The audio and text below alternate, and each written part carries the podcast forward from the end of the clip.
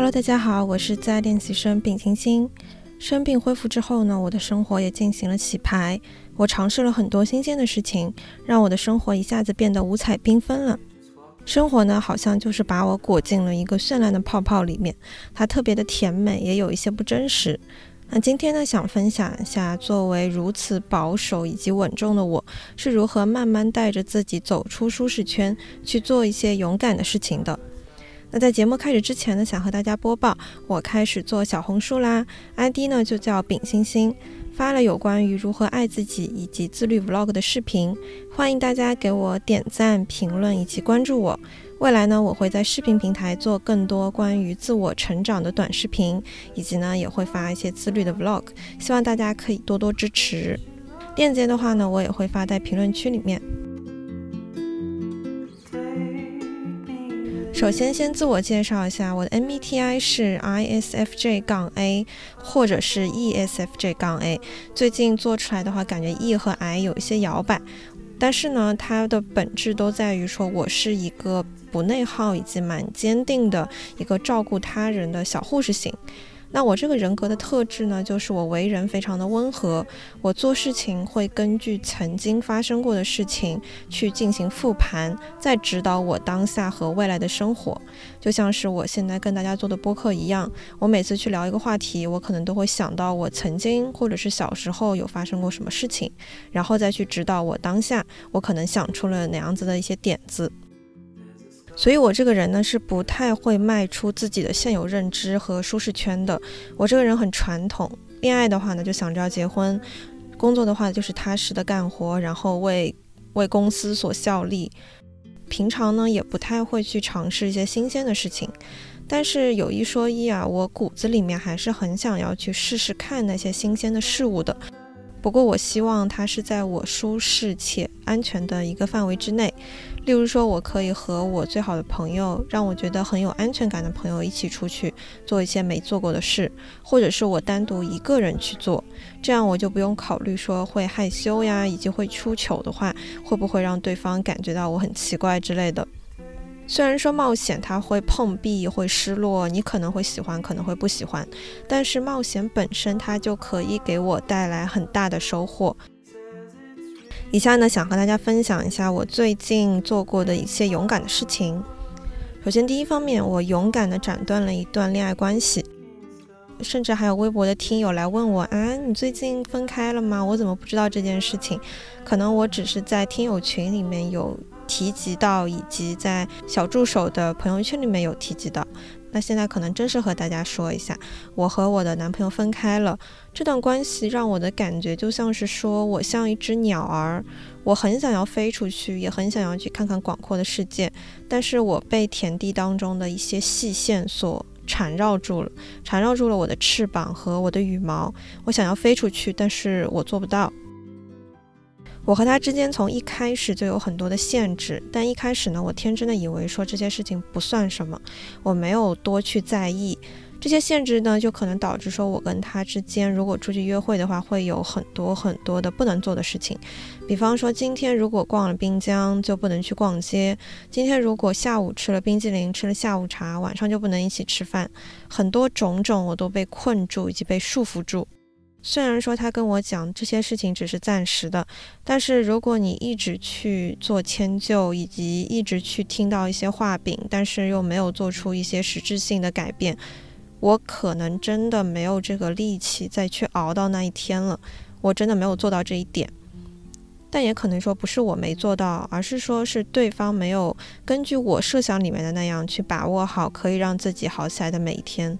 那这个我的设想呢，也是我自己的标准。对方觉得啊，他其实已经做得很好了。但是呢，因为我这个人对自己很严格，然后也希望很多事情他希望快快的好。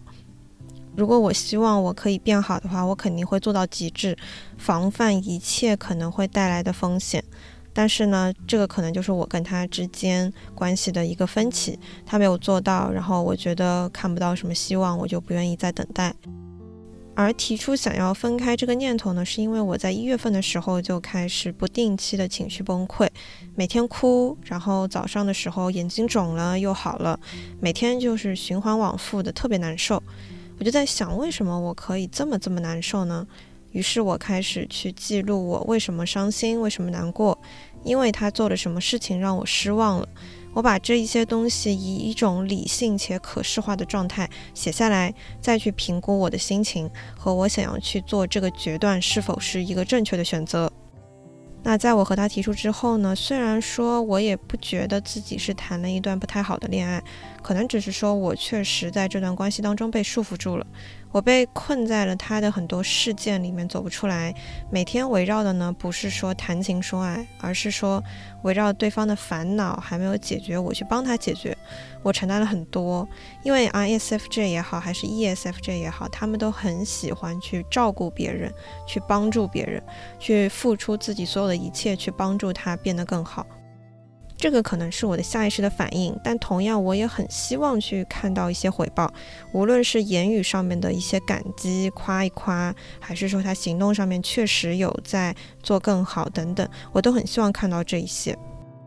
不过这些都是后话啊。当我提出说要离开之后呢，目前已经取关了所有平台的关注，然后我现在的感觉就像是早上你起来的时候，房间里面闷闷的，然后又很冷。我终于可以给我的房间开开窗户透透气了，我可以打开窗呼吸一下新鲜空气，好像就觉得更加自由了一些。那这个决定之后呢，它给我带来的一种变化就是我有了更多的行动力，我可以做一些之前可能以为可以和男朋友做的事情，但目前呢，我自己一个人也能去做，我不需要去考虑说是否男朋友可以跟我去。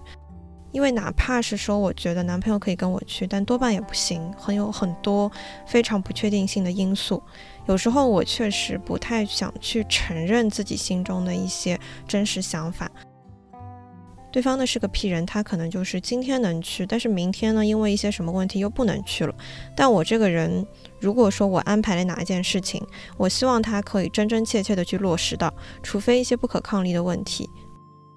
但现在的话呢，我就是完全自由状态，我想去哪里根本不需要和人去做任何的承诺，包括说我和我的朋友也好，和我的家人也好，他们去做承诺也都是会兑现的。我喜欢的是这样的关系。那目前来说呢，我开始推进我的论文，也开始尝试新的自媒体的平台，开始做小红书，很多变化呢都是在我分开之后孕育而生了。我也不再是那一个可能天天。呃，宅在家里面，但是没什么事情做，只是一直在刷抖音，然后互相和男朋友分享刷抖音、抖音的一些视频的那种人了。我之前问朋友，我说恋爱之后会妨碍你去做一些自我提升的事情吗？因为我哪怕是任何的一段恋爱，我感觉它都会束缚我去做一些事情，因为我需要分我的一些精力到伴侣身上，但是这个伴侣呢，他可能没有那么的积极热爱生活。呃，可能一部分原因是因为我确实挑人挑的不太准哈。其次呢，就是在想是否他占据了我太多的时间，或者是说他本来就是一个更喜欢在舒适圈里的人，更固步自封的人。那我自己呢，是一个比较乐观的，我觉得我想尝试什么事情，那我就努力去试试看，可能只是需要有人来踹我一脚。但有些人呢，就是我想尝试，但是我害怕，我就不去了。一种是积极的心态，一种是消极的心态。那我碰到了很多人，他们可能都会有一种消极的心态，觉得自己做不好，觉得自己又怎么样，然后又有很多束缚，就不去做。不过在未来当中呢，我更想要一种舒展的关系，想要一种可以让自己感觉到尽兴以及可以绽放的关系。也是因为上一段感情给到我留下的，嗯，一些阴影或者是一些遗憾吧。做任何事情都需要迁就，做任何事情它都会有束缚，从来没有感受到痛痛快快的开心一下，可能这也会导致我下一段感情当中会遗留一些想要被解决的问题。但目前来说，我其实可以从我的朋友身上、从我的家人身上以及从我自己身上去感受到这种尽兴。嗯，同样我也想让自己的状态给调整过来。呃，在自己的生活当中呢，去获得更多的尽兴，而不去依靠任何人以及依靠任何一段恋爱关系。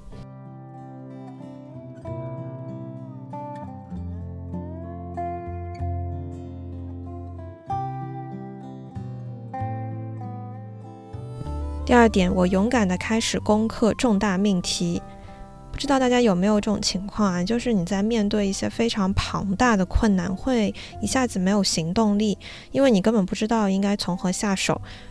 然后这种恐惧呢，可能就会让你一直一直的没有去进行开始。我最近对待毕业论文的一种态度，可能就是这样的。前段时间一直说我想要去写，想要去写，但是一直没有开始写。但是最近呢，因为马上就要到 deadline 了，它是在三月十五号之前就要交稿，我呢就在二月底的时候，迫许自己把这件事情给推进起来了。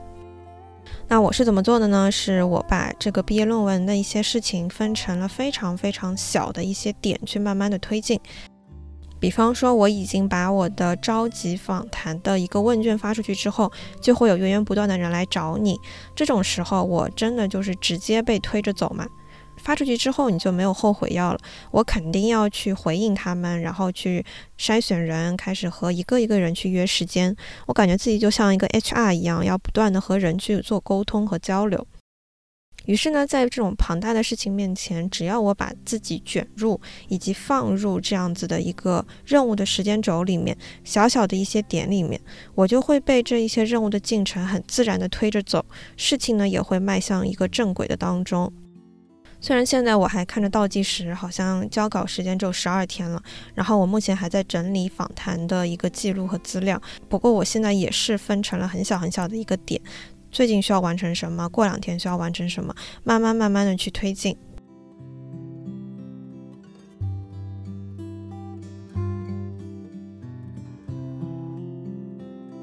第三点，我勇敢的开始和陌生人进行对话。我其实已经固步自封了很久了，因为我觉得在和一个癌人去恋爱之后，你真的很少会有别的一些交际圈，因为你每天和人交流的一些时间就那么一点，你还要干自己的事情，那男朋友的时间就会占据你很多，基本上和朋友之间相处的时间也会变少。不过在单身之后，我就有更多大把的时间可以去和新鲜人类去进行一个交流。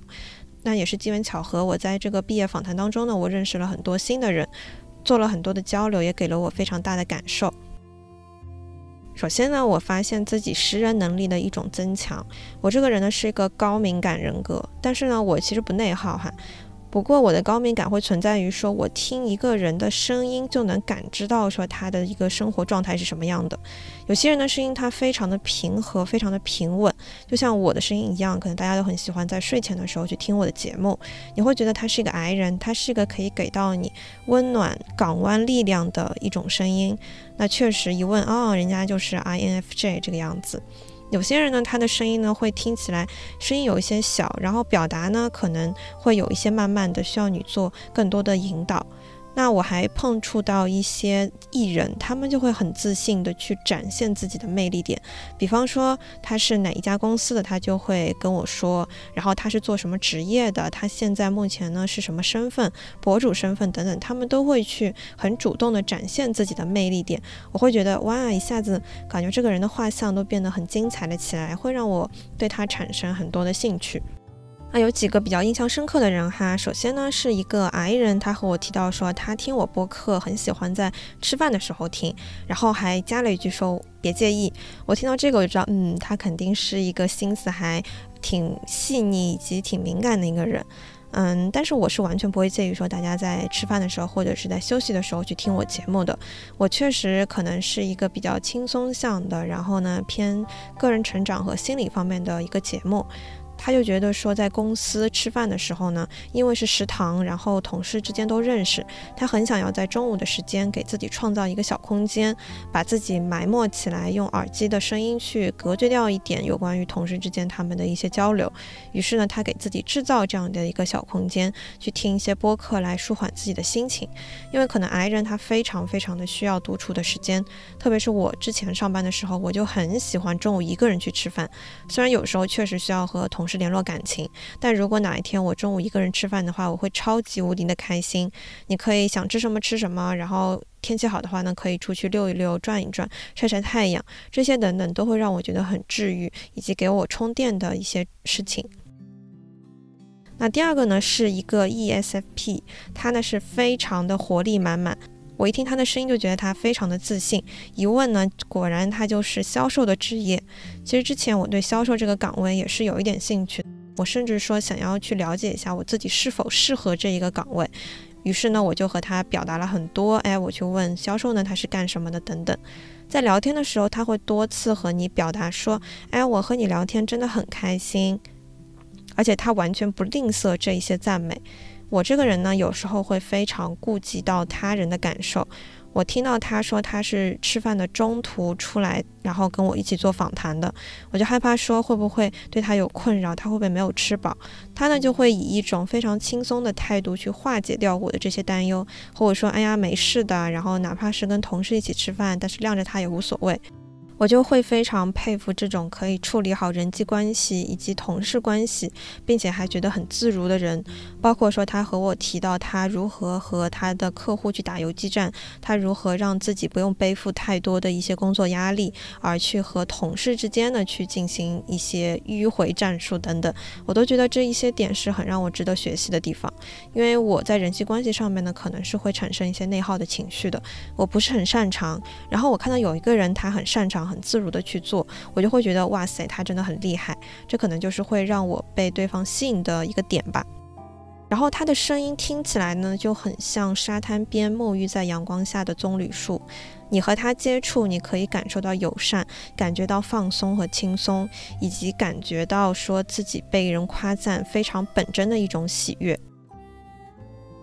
同样呢，之前和朋友一起出去玩，他就和我提到说，他的妈妈也是一个 ESFP。而且是完全不内耗的这个类型，他每天呢就是很开心，也非常的积极和乐观。然后这个人格呢，他们很敢于冒险。他的妈妈就是在四十岁的时候，从一个办公室的职员转行去做了普拉提的教练。他当时呢就是辞职就辞职，做了也就做了，但是呢真的可以做成。现在呢目前就是每天可能上课两到三个小时，其他的时间呢都是自由去支配的。我会非常佩服这种乐观派，然后敢于去跨出舒适圈，给到自己理想生活的那些人。然后 ESFP 呢也是比较外向，喜欢和人去做交流的。平常带着我这个 I 人朋友一起出去吃饭的话，如果他觉得嗯这个菜可能不太舒服，或者是这个碗筷感觉有点脏等等。他呢，可能心里在打鼓，就是说要不要去叫服务员。但是只要他妈妈知道了这一点，他就会立刻呼唤服务员，根本没有任何犹豫的一些时间，然后就把他叫过来去反映一些事件。感觉这个人格呢，就是完完全全的一个乐观主义者。而且他和我提到说，他的妈妈是属于对外会比较凶，然后会比较有立场，但是对内呢，以及对家人都会非常温柔的那种类型。我就觉得说，哇塞，这简直是非常理想的一个人格，会让家里人呢会觉得很有安全感。然后呢，还聊到一个 ENTJ 的一个漂亮美眉。我说呢，我最近想做小红书嘛，然后正好了解到说，这个 ENTJ 呢，他目前在小红书上面有一万多粉丝，直接就是实现了一个大学的财富自由。我自己呢，跟他一样，也是一个非常慕强的人。我很喜欢这种可以一步一步的去实现自己的目标，并且真的做成功的那一些人。有一些人呢，他可能是，哎，我想试一下，我去拍一个 vlog，嗯，不过拍了之后发现数据不太好，但也就不再去继续尝试了。但是像我这种人，或者是像他的话呢，我们会做很多很多的调整，做很多很多的功课。我在不断的尝试当中，我可以看到自己的一些改进的点，然后慢慢的去改进，慢慢的再去坚持去做。那我对于播客的一个心态其实也是这个样子的。之前一开始呢会做很多的尝试，但是发现不行之后呢，就开始思考我到底应该做什么，我在做哪一些可以提升自己。在前期铺路的状态呢，可以给到自己这样子的一个成长的空间，我觉得是非常好的。你每做一期节目，你都发现可以有更多的改进的点。那我也是非常佩服，说他可以把自己的小红书可以做起来，然后同样他也是一个可以一步一步去完成自己目标以及完成自己梦想的一个人。那以上呢，我觉得可以认识到大家可以这种访谈的契机，和大家去做交流以及去做认识，确实可以给我打开一种新世界的大门。虽然说老实话，并不是你接触的每一个人都会给你感受特别好，但是所谓冒险的话，就是它有风险，你可以碰到特别特别好、特别特别新鲜的事情，同样你也可能会碰到一些。嗯比如说会让你觉得不太舒服的人。那未来当中呢我也想要让自己知道这一些风险但是呢不畏惧这一些挑战。第四点我勇敢去尝试我内心当中的一些五花八门的歪点子。我这个人呢就是很多心愿想要去达成。最近一个心愿呢就是说我想要去公园支帐篷去晒太阳前段时间真的上海的天气非常非常的不好，每天都是阴雨绵绵，然后还特别冷，总是要下雨。但是有一天我起床后发现，哎，今天好像有一点太阳，然后看着还暖融融的，我就在想啊，如果今天可以出去晒晒太阳就好了。然后正好呢，买的帐篷也是到了家里面，也尝试去搭建成功了。我最近在做计划嘛，我就会把事件按照重要性和紧急性进行排序。我就在思考说，去公园搭帐篷晒太阳这件事情，它的重要和紧急性。首先，晒太阳这件事情很重要，它会让我的心情愉快，会让我的身体健康。我也需要去接触一些大自然。其次呢，它的紧急性就是这个太阳看起来可能一下子就会没有了。那既然我考虑到了这两点，我就发现说，嗯，它排序第一，我必须立刻带着我的帐篷出门去晒。所以呢，我就去到了家附近的一个公园，去到了我最熟悉的草坪上面，五分钟搭好我的帐篷之后呢，就躺了进去。中午的时候太阳真的非常的好，同样还有一些几个年轻的人吧，也坐在草坪上面一起晒太阳。我呢是因为有这样子的一个帐篷，所以我可以防风。然后当时刚刚病好，我就也戴了一个毛线的帽子，全副武装，穿得非常暖和的去晒太阳呢。晒在腿上就会觉得身上很暖和，好像是盖了一层加热的被子一样。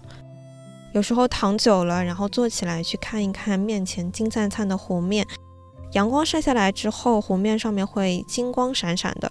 我为什么会很喜欢这种波光粼粼的湖面？可能就是因为说它很像星空的一个意象。虽然在城市当中我们看不到很多星星，但是这种湖面是最接近星空的，它可以一样变得非常的璀璨。第五点，我勇敢的和我的网友去面基啦，并且我们一起畅快的逛了展览。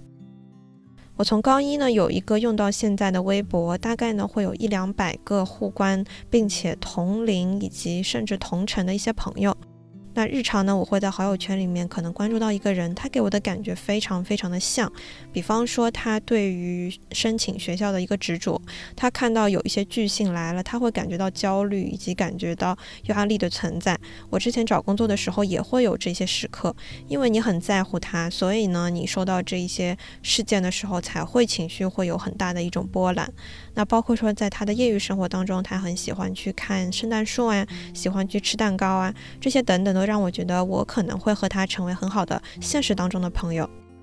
于是呢，我和这位 INFJ 呢就约出去一起看了展览。那真的就是这么些日子以来我看过最畅快的一次展览。这个展呢是在浦东美术馆，它叫曾梵志的《过往与此刻》。目前好像是三月八号的时候就要结束展览了。如果现在收听的听友呢，非常非常非常推荐大家可以去看一看这个展。如果你是一个很喜欢自然的人，如果你是一个和我一样很喜欢闪烁的意象、波光粼粼的湖面以及星星的人。你完全可以体会到一种非常直接以及非常开心的感觉。怎么说呢？就是他的画作在近二十年来呢，他就会更多的去倾向于去绘画一些自然景观。然后他很喜欢树枝，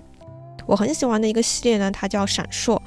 远处看它就是非常细碎的、闪闪发光的，嗯，一些星星的意象。然后呢，他呢也很喜欢用一些很柔和的，像是奶油色的、马卡龙色的那一些色彩。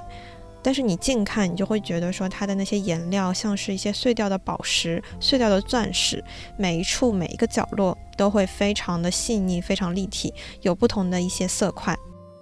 逛展非常快乐的一个点呢，就是 INFJ 它可以关注到你的这一些很细碎的点，它可以。让我和他之间一直去分享彼此的感受，看到这个画作的感受，互相呢也会去说，然后去 get 到一些很奇奇怪怪的点。看展的话呢，我还是会调动我的 F 属性多一点，觉得和 F 人他们去逛的话呢，会更加的畅快以及更加的适配。我们呢有看到一幅画，是画的静物，然后看到一颗被敲开的鸡蛋。大家印象当中呢，对于鸡蛋，如果它被敲开的话呢，它可能就会流淌在地上，或者是必须得敲到呃锅子里面才可以。但是呢，在那幅画中被敲开的鸡蛋，它画的非常的温润，非常的柔滑，一个蛋黄就躺在里面，然后蛋液好像也没有渗出来。原本敲鸡蛋这个场面可能会让人觉得有一些慌乱，但是在画作当中，在这种静物的画面当中，它竟是看起来非常的镇静，以及非常令人静心。这一些反差的冲突会让我觉得很有意思，然后他也觉得我竟然可以关注到这个点，确实也挺好玩的。所以想说和有意思的人一起逛展实在是很开心。我们很喜欢自然，所以呢也走出露台去看到金灿灿的湖面以及黄浦江的外滩建筑。我和他也很恋家，也喜欢这种城市和自然的融合。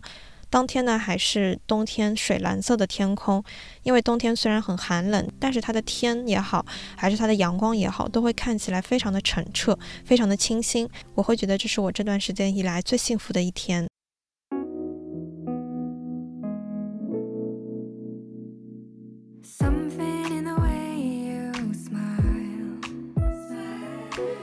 那以上呢就是本期节目的全部内容啦。可能未来呢，我的理想型也会发生改变，敢于冒险的人可能可能会更加吸引我。那我现在目前来说，我想要做更多的冒险，想要在安全的区域内呢去尝试很多的新鲜事情，去认识一些新的人。那我给新的一年的一个关键词就是尽兴。我想要去尽兴的玩耍，去旅行，和人相处，以及去夸赞我身边我觉得很珍贵的人，一切呢都做到畅快以及极致。同时呢，你也可以在小宇宙 APP、网易云音乐、QQ 音乐、苹果 Podcast 搜索“在练习生”找到我。欢迎你在苹果 Podcast 给我打分。目前呢，也已经开通官方微博了，会发一些日常还有碎碎念，可以直接微博搜索“自爱传递播客”，或者是播客的介绍栏里面点击链接。如果呢想加入听友群，请添加微信小助手“自爱练习生”的字母拼音，备注听友群即可。同样，我现在也开通小红书啦，ID 就叫饼星星。未来呢，会发更多自我成长以及 Vlog 相关的内容，欢迎大家多多关注。期待你下期再见，祝你健康，祝你幸福，拜拜。